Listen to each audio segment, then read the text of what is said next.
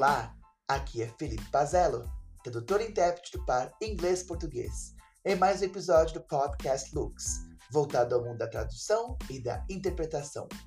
É sempre um prazer incomensurável ter vocês conosco. Vamos agora à parte 2 da entrevista com a tradutora e revisora do espanhol e do inglês, Kátia Santana. Kátia, como surgiu a ideia do Traduza? Quando eu comecei a trabalhar como freelancer, mesmo já tendo é, tido essa experiência trabalhando é, internamente numa agência, eu tive dificuldade de conseguir os primeiros clientes e manter um volume estável né, de, de, tra de trabalho.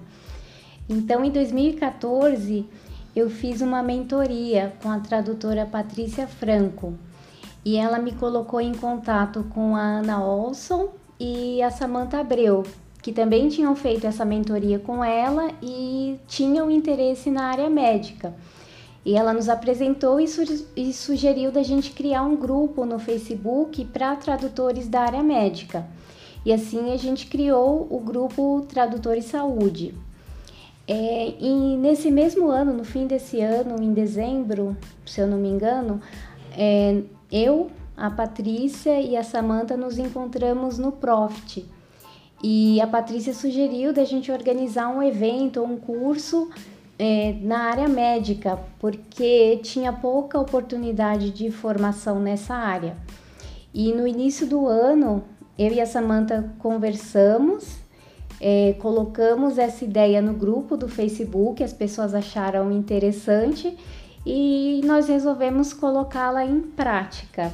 Isso no início, bem no início de 2015, e nós também ficamos empolgadas com a ideia e com a empolgação das pessoas no grupo e começamos a organizar o curso com a ajuda de algum o curso não, o evento, né, o Traduza com a ajuda de algumas pessoas, né, como a Aniaria, a Ana Júlia. É, e em 22 e 23 de maio desse ano aconteceu o primeiro evento. Então, assim, nenhuma de, de nós duas, nem eu nem a Samanta, a gente tinha organizado um evento antes, mas a gente aceitou esse desafio. É, convidamos mais duas pessoas para nos ajudar, que foi a, a Joana Fonseca e a Vanessa Faia.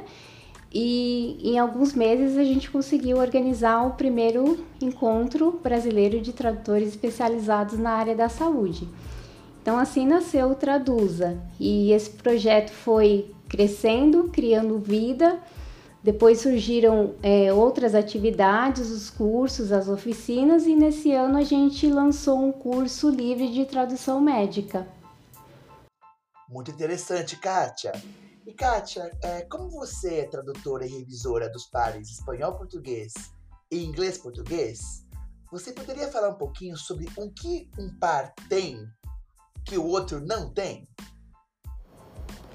Bom, a primeira diferença e a mais marcante, que na minha opinião, é o volume de trabalho. Né? No, do, no, no par inglês-português, o volume de trabalho é bem maior, apesar do espanhol ser o segundo é, maior idioma, né? o segundo idioma com mais volume de trabalho depois do inglês.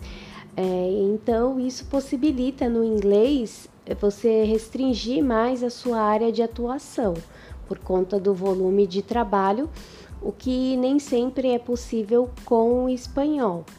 É claro que como tradutora eu avalio né, o, o trabalho né, quando vem do, do idioma do espanhol é, para ver se está dentro da, da, do meu conhecimento para poder fazer esse trabalho, porque nem sempre eu recebo tradução do espanhol da área médica. Então já fiz algumas coisas como é, material mais comercial, de sites, de treinamento.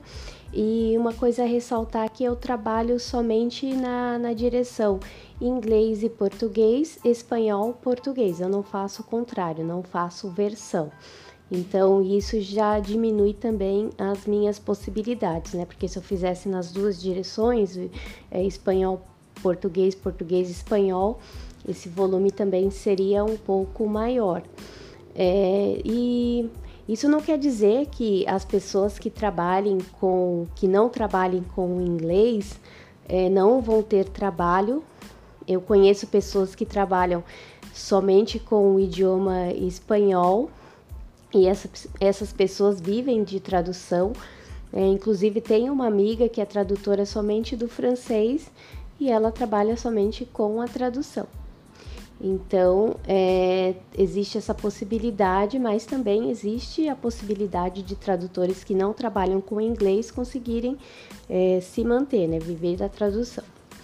É, a segunda diferença é o, são os materiais de referência do inglês para o português, é bem maior também por conta do, do, do volume de trabalho, do, do inglês ser mais um idioma mais difuso, né? Então tem mais materiais de referência, né? Material de consulta, dicionários, sites e o espanhol, essa oferta de, de referências é menor. Então, muitas vezes ah, é preciso trabalhar com a triangulação dos idiomas, porque é, a disponibilidade de material de referência, de dicionários especializados, é, é maior é, do espanhol para o inglês, entre o espanhol e o inglês. Então é preciso muitas vezes fazer a triangulação, pesquisar o, o termo do espanhol para o inglês e depois do inglês para o português. E a terceira diferença que eu vejo também são as oportunidades de formação para o espanhol, do espanhol para o português ou cursos focados somente no espanhol. Essa oferta também é bem menor, né? É, mais uma vez por conta desse volume de trabalho também não ser tão grande quanto o inglês. E isso fez até a gente pensar recentemente, né? Como a gente lançou o curso do Traduz, o curso livre é, do, de, de tradução médica de inglês para português, algumas pessoas já pediram para a gente fazer também um curso no espanhol e a gente tem pensado nessa possibilidade.